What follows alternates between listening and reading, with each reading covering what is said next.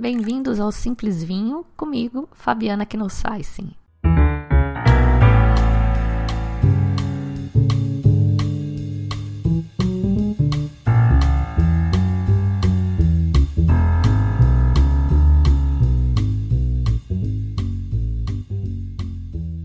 Por muito irracional que pareça, principalmente para mim que estou aqui em Portugal e que, que, vejo a cadeia inteira, né? Quanto é que custou o vinho para mim para eu fazer, quanto é que eu vendo por importador, quanto é que eu vendo aqui e a quanto é que ele chega aí, depois quanto é que vai vender. O custo Brasil, infelizmente, é um custo muito alto.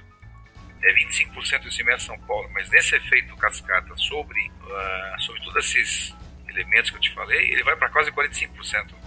É, na verdade, eu sou um pouco, sim, eu sou um pouco advogado do diabo, né? O meu trabalho é explanar para ele toda a dificuldade que pode existir. Mas mesmo assim, você identificando que é uma vontade dele, business dele, um sonho dele, vambora, né?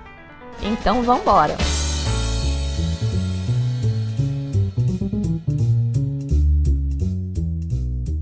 O episódio de hoje é sobre um tema que eu queria abordar há muito tempo é sobre importadores de vinho, esses seres do mal que querem enriquecer às custas do nosso suado dinheirinho. Como eu não entendo nada de importação, nem de vinho e nem de nada, eu fui falar com quem entende.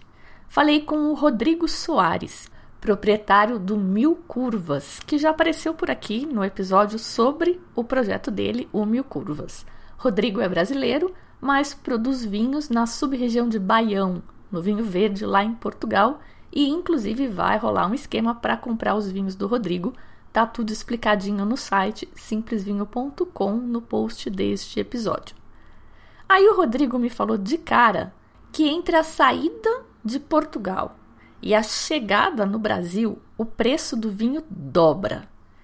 Só que um conhecido meu achou essa história estranha.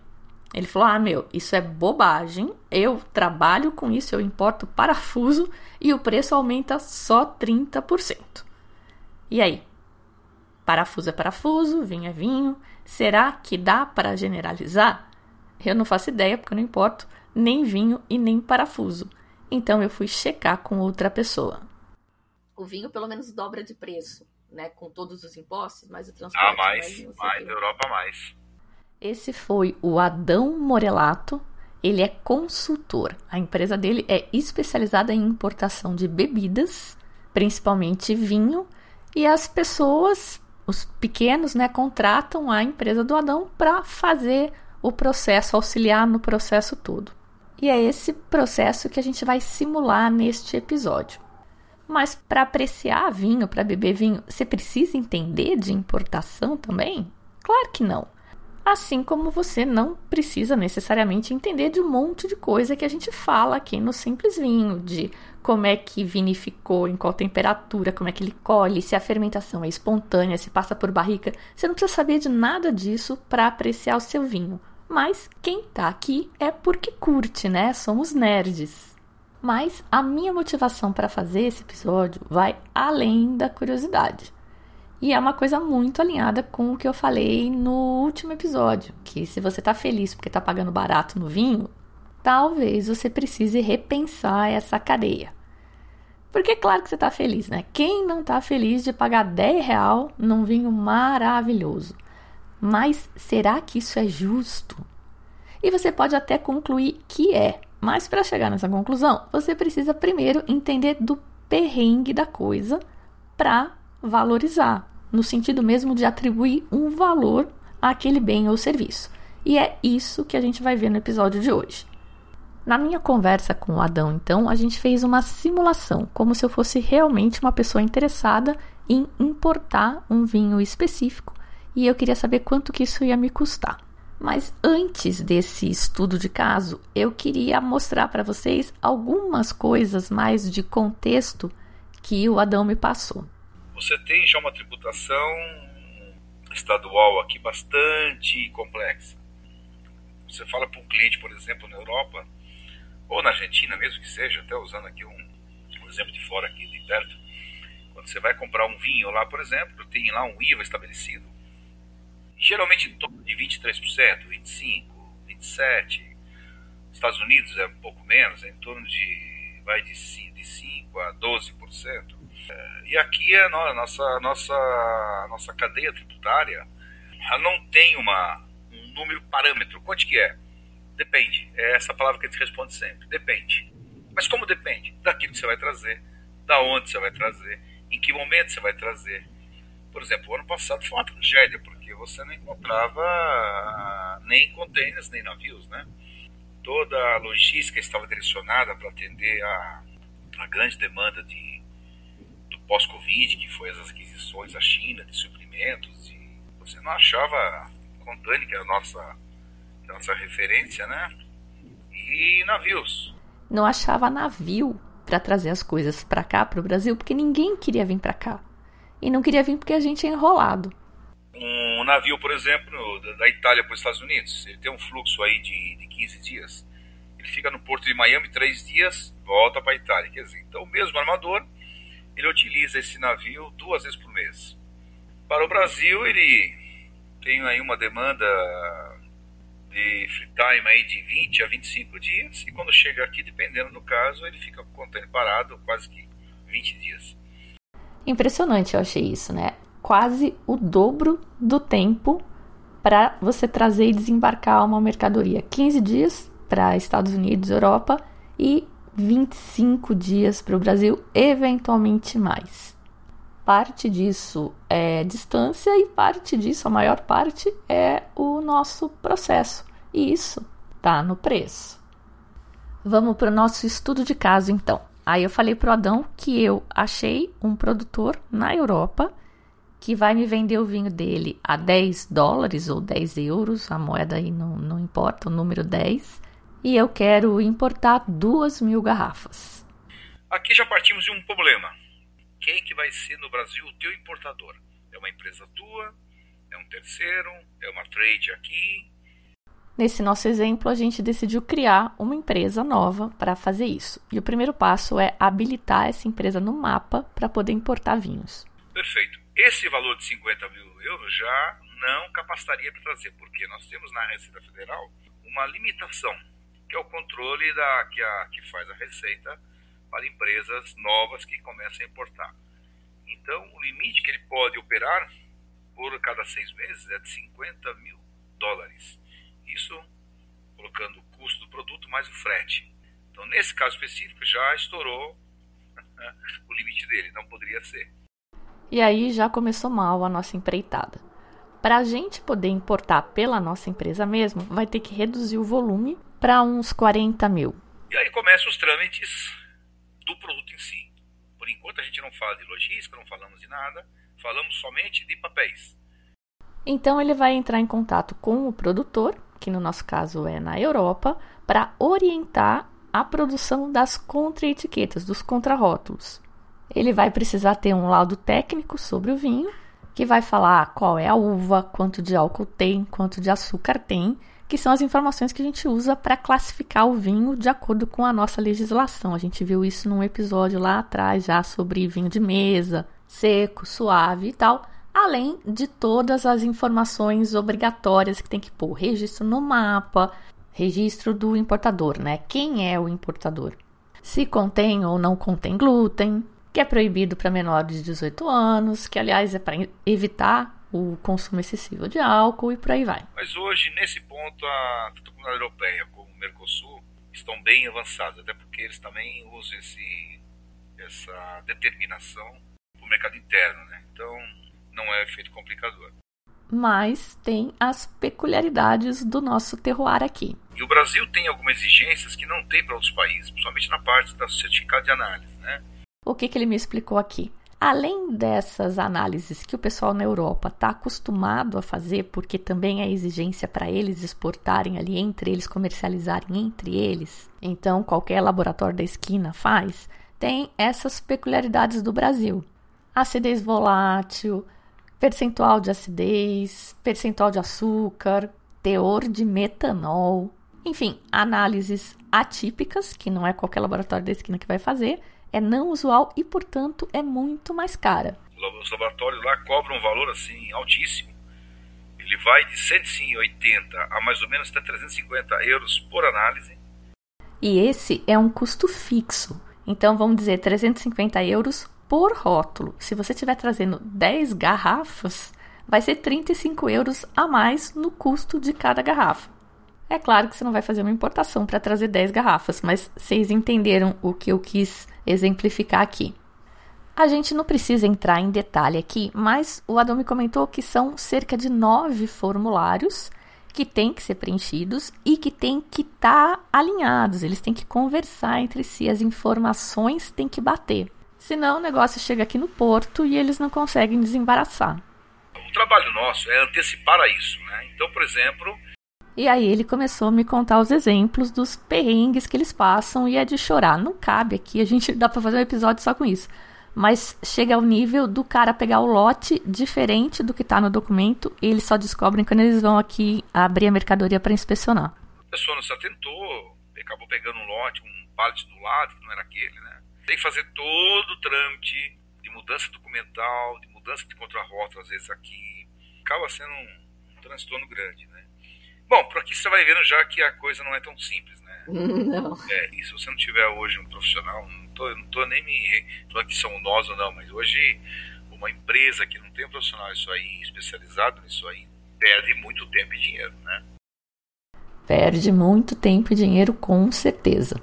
Muito bem, resolvidas essas questões técnicas, aí temos a questão financeira. Normalmente o produtor sempre pede um adiantamento, seja ele 50%, 100%, ou por questão de ser de, de amizade entre as partes, dá um crédito de três meses. Além dessa parte pesada, que é a, a grana, tanto do lado do importador aqui, que eventualmente tem que desencaixar um dinheiro muito mais cedo do que vai conseguir colocar esse produto para vender, ou mesmo do produtor lá, que já investiu, né? Aquilo lá é dinheiro para ele que está parado também.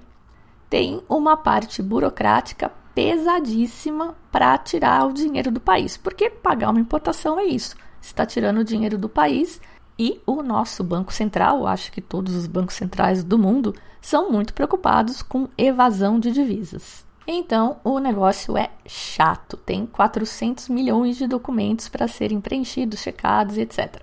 Aí começa os trâmites de nós fazermos a parte de consolidação. Então, o vinho está pronto, o conta-rota está pronto, já foi feito o pagamento, o produtor estabelece uma data mais ou menos previsível, e sempre é um transtorno na Europa, porque Europa, agosto, até o cachorro sai de férias, né? Eu deixei essa parte porque é terroir. Isso é importante conhecer. Quem já trabalhou com Europa deve estar acostumado com esse fator agosto. Eu trabalhava num banco francês e eu tenho colegas que são ouvintes do podcast, eles vão se lembrar e vão rir com certeza. Porque todo o planejamento nosso era feito de forma que nada precisasse ser assinado por alguém da matriz em agosto, porque se precisasse ia ficar parado esperando até o cara voltar de férias. E isso tudo até agora é o que eles chamam de pré-processo. Entre esse inteirinho de o cliente prospectar, realmente avançar com a documentação lá, nós já estamos falando quase que 30 a 60 dias, tá? Ok, então depois de todo esse trabalho, tá na hora da gente trazer esses vinhos aqui para o Brasil e a primeira coisa que a gente vai pensar é o frete. Pedi para o Adão me dar uma ideia de quanto percentualmente é o frete no preço dessa minha importação e a resposta dele, que é uma coisa óbvia, mas que eu não tinha pensado, é que depende. Uns 1.250 euros mais ou menos é o valor que seria da container, né? E percentual referente à carne daria aí uns 2,46%.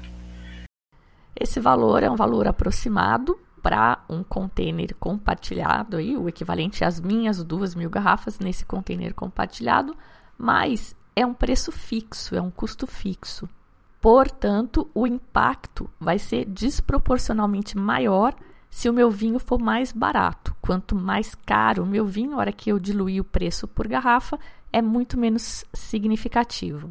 Nesse nosso exemplo, então, a gente está falando por volta de 2,5% do custo final aí até agora. E esse é um container normal. Você tem sempre a opção de um container refrigerado, que além de ser mais caro o transporte em si, se precisa de atenção redobrada para que esse container fique parado no porto quando ele chegar aqui o menor tempo possível. Só que o, refrigerado, a diária dele parada no porto é 75 euros. E mais a carga de energia que ele põe lá numa tomada e me cobra por dia aquela tomada. Então, o período tem que correr para que eu não tenha adicionais e custos de, de demorrage, né? E claro que não para por aí. E aí começam os custos operacionais. Aí entra o picape lá interno, que é o transporte entre o produtor e o porto lá, que entra nessa outra cadeia minha de, de, de custos. Você tem a capatazia, que são valores de porto. Aí no porto você tem uma série de nomenclaturas, tá? Acho que eles fazem isso para. Pra... São mais ou menos quase 18 taxas você tem FOB Charge, você tem envio documentos, você tem o damage fee, é, Exit fee, ES terminal, import fee, handling, devolução de late part fee, é, DPP terminal, DRS, desconsolidação, ISPS, liberação de BL, que mais? E de grãozinho em grãozinho, galinha vai enchendo o papo. É, assim, de 98 reais, 150 reais, 600 reais, vai somando para o nosso estudo de caso aqui, então, ele calculou que vai dar 9% do valor final da nossa importação, que está em torno de 50 mil euros ou 50 mil dólares, né? Eu falei que a moeda não importava. Fazendo a conta ao contrário, para a gente saber o valor absoluto, são 4.500 euros. De taxas só, portuárias e operacionais aí. Nem começamos a pagar imposto ainda. Começa a cadeia de impostos. São quatro federais e um estadual. Para a Europa, o imposto de exportação é de 27%, o IPI é de 6,5%, é, o PIS é 2,10%, o CONFINS 9,65%. Só que os tributos nossos, aqui são em, em efeito cascata, né? Efeito cascata. Você já deve ter ouvido essa expressão. O que, que isso quer dizer? Que o imposto de 5, 6%, 10%, ele não é aplicado sobre a mercadoria só. Mas quando eu pego, por exemplo, imposto de importação e vou aplicar o 27%, eu tenho que aplicar só o produto mais o frete. Então, sobre o produto já não vai ser 27, vai ser 27,72. Ou seja, o que era 27 já virou quase 28. Ah, é pouquinho. É, mas de pouquinho em pouquinho. Pega o IPI, olha a nossa a brincadeira, a nossa tributária como é que é. Para o IPI, a base de cálculo tem que somar o produto, o frete e mais o imposto de exportação o famoso imposto sobre imposto. Em vez de 6,5% que era líquida, já vai para 8,47%. Agora, olha só o ICMS. O ICMS é o tributo estadual. E eu tenho que pagar antes de sair do porto. É 25% do ICMS São Paulo, mas nesse efeito cascata sobre, uh, sobre todos esses elementos que eu te falei, ele vai para quase 45%.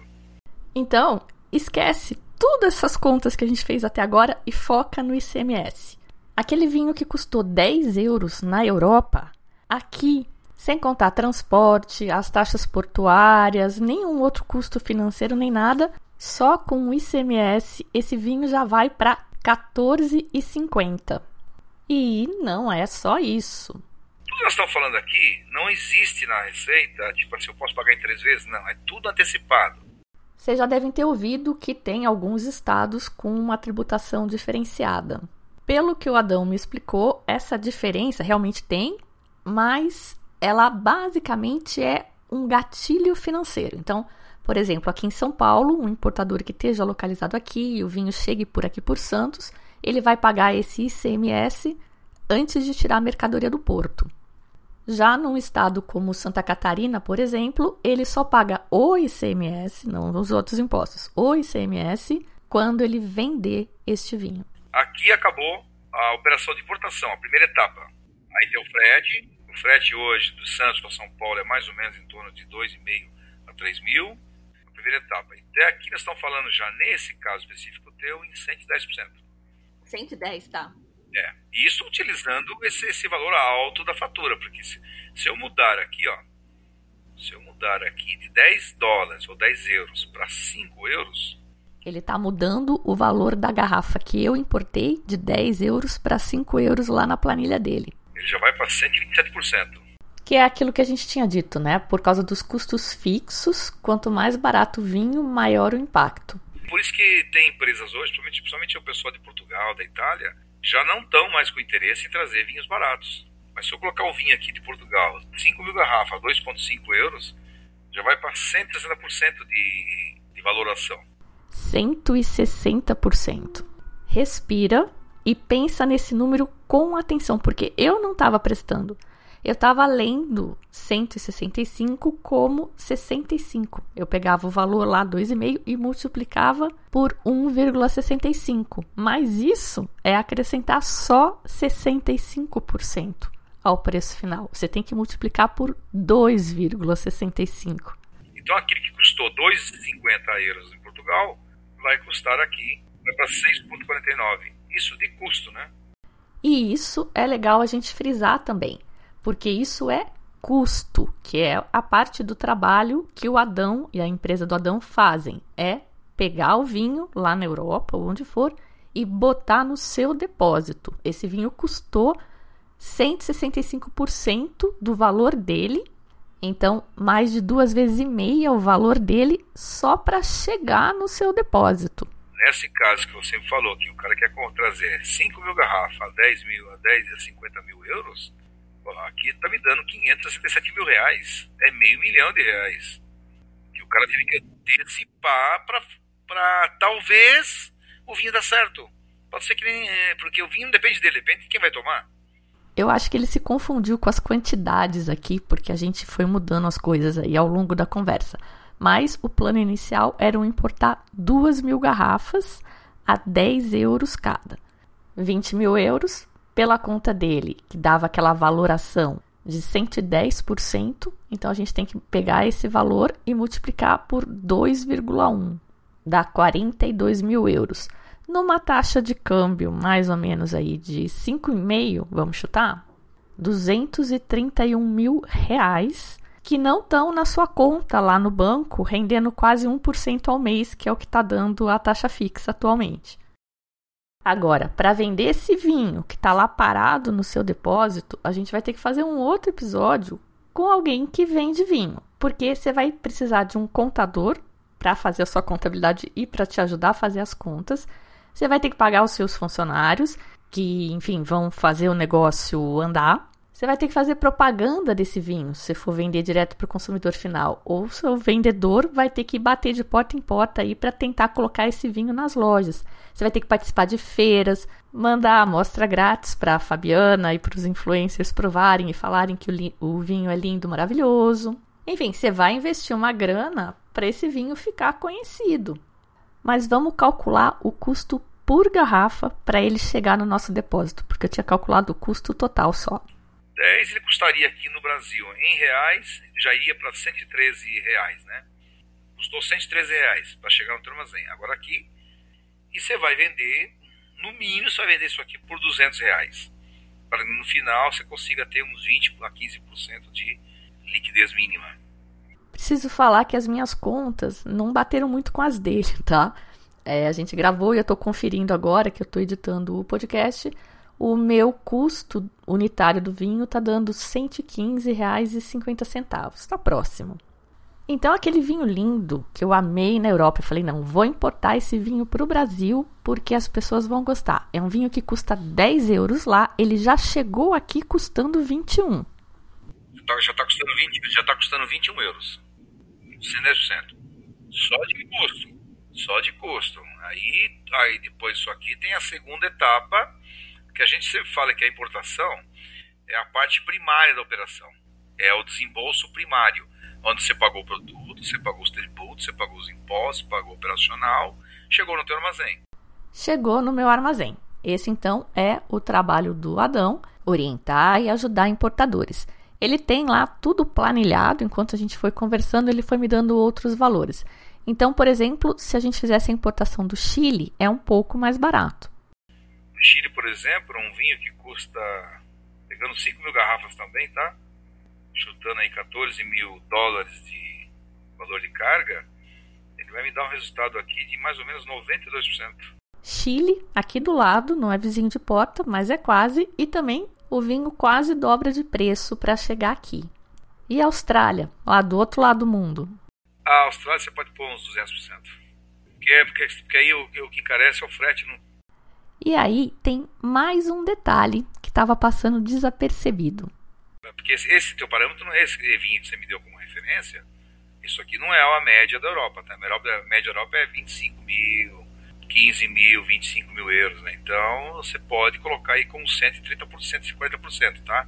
Você está dizendo que foi uma importação grande. É. De um rótulo Isso que você fez aqui não é, o, não é uma coisa é atípica.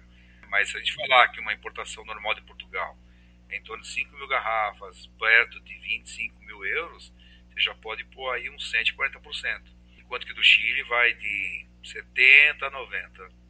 E esse é o negócio, a especialidade do Adão. Aí ele chuta que esse vinho que nos custou 10 euros lá na origem, ele vai chegar aqui por é, 21 euros e que ele vai ser vendido a 200 reais, que dá perto de 40 euros. Isso é chute dele. A gente vai fazer um episódio com gente que trabalha nessa outra ponta do negócio que vai contar para gente das dificuldades. Tem toda uma nova cadeia de impostos aí rolando também e tem uma série de outras dificuldades. Mas vamos voltar para esse ponto do Adão de colocar o vinho por 21 euros no meu depósito. Isso é se tudo der certo. Claro que tem uma margem ali, mas tem os perrengues. A Camila mesmo, a Camila, a gente trouxe um produto dela, acho que foi ano passado. Tem um vinho que levou para ser liberado, acho que levou quatro meses.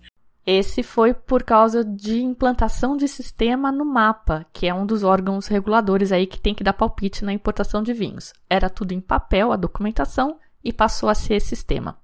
Tem um cliente meu que me contratou no passado, ele ficou com uma carga de sida no porto um ano. Ficou um ano parado.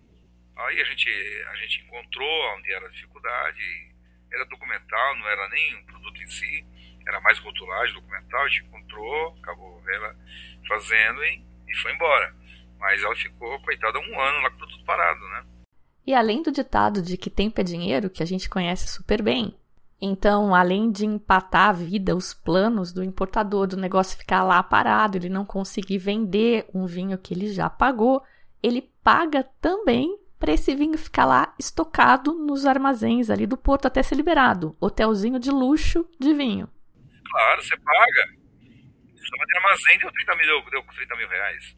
Bom, história de perrengue é o que não falta. A gente podia fazer mais uns 10 episódios só contando história de perrengue mas o objetivo hoje era só passar uma ideia da dificuldade do importador e dos custos envolvidos. Para ver se a gente muda um pouco essa ideia de que o importador é um sacana que quer ficar rico às nossas custas. Não que ele não queira também, porque esse afinal é o objetivo de todo empreendedor ter o máximo lucro possível. Trabalhar de graça ninguém quer, né? Então, aproveitando esse gancho, se você ainda não é um padrinho do Simplesinho, meu, você curte o conteúdo, faz lá a sua contribuição. Já é um carinho super grande e um reconhecimento que vai me fazer muito feliz. simplesvinho.com barra apoie ou pelo menos aquela avaliação, aquele joinha no aplicativo que você usa para ouvir os episódios, qualquer que seja ele. Mas voltando ao nosso tema, o objetivo de hoje era dar um pouco dessa ideia da complexidade da coisa para que da próxima vez que você vira um rótulo que custa 10 euros na Europa e aqui custa 50, você não achar que isso é um absurdo, porque pensa, só para chegar no porto custou mais de 30. A gente vai conhecer num próximo episódio a parte seguinte dessa cadeia, a formação de preço para venda para o público final, que somos nós. E eu tenho certeza que no final você vai concluir que o vinho de 10 euros na Europa custar 50 aqui, tá até barato. Ou não. Talvez você conclua que esses importadores são todos incompetentes. Que, se eles soubessem trabalhar direito, esse vinho que saiu de lá custando 10 euros ia chegar aqui custando 15 no máximo. Isso talvez não seja tão impossível, isso de chegar aqui custando 15. Adão me comentou que do Chile, que pelo cálculo dele, o vinho de 10 chega aqui por 19. Um importador grande como a Concha Toro consegue fazer chegar por 16, 16 e pouquinho. Mas qual que é o segredo aí? Escala. Porque não tem mágica. A gente sempre fala aqui, né? Não tem mágica. Ao invés, então, de trazer duas mil garrafas de um vinho que vale 10, O cara traz 40 mil garrafas de um vinho que vale 2. Ele é grande, ele tem grana, vai comprar em volume, tem todas aquelas economias nos custos fixos que ficam diluídos nesse mar de vinho que ele está trazendo, consegue negociar o preço, o que já podia ser um sinal de alerta aí. Esse caso é hipotético, mas se tiver alguém comprando vinho engarrafado por 2 dólares, tem alguém passando fome nessa cadeia produtiva. Mas enfim, voltando aqui para nossa conta de padaria. Seria um investimento de 640 mil reais só para o vinho chegar aqui no armazém e ele vai chegar custando 16 reais. Mas que vinho é esse? Para quem que vai ser vendido? Porque os compradores somos nós e somos poucos. 40 mil garrafas. Além de poucos, somos chatos. A gente não quer o mesmo vinho toda vez. A gente gosta de história, de romance, de pequena produção. E além de ser chatinho para escolher, a gente também não curte repetir vinho, né? Então, quantas dessas 40 mil garrafas a gente vai ajudar o cara a desovar? E aí, quando todos aqueles importadores incompetentes, entre aspas, aqueles que não conseguem essa economia de escala porque trazem menos garrafas, de rótulos mais exclusivos. Quando todos eles quebrarem, porque a gente achava um roubo o vinho que custa 10 na origem custar 50 aqui e não comprava, aí, meu caro ouvinte, a gente vai estar tá na roça, afogados num mar de vinho reservado, sujeitos ao monopólio ou um oligopólio desses grandes importadores para os quais a gente deu o nosso dinheiro. A gente valorizou em detrimento dos pequenos.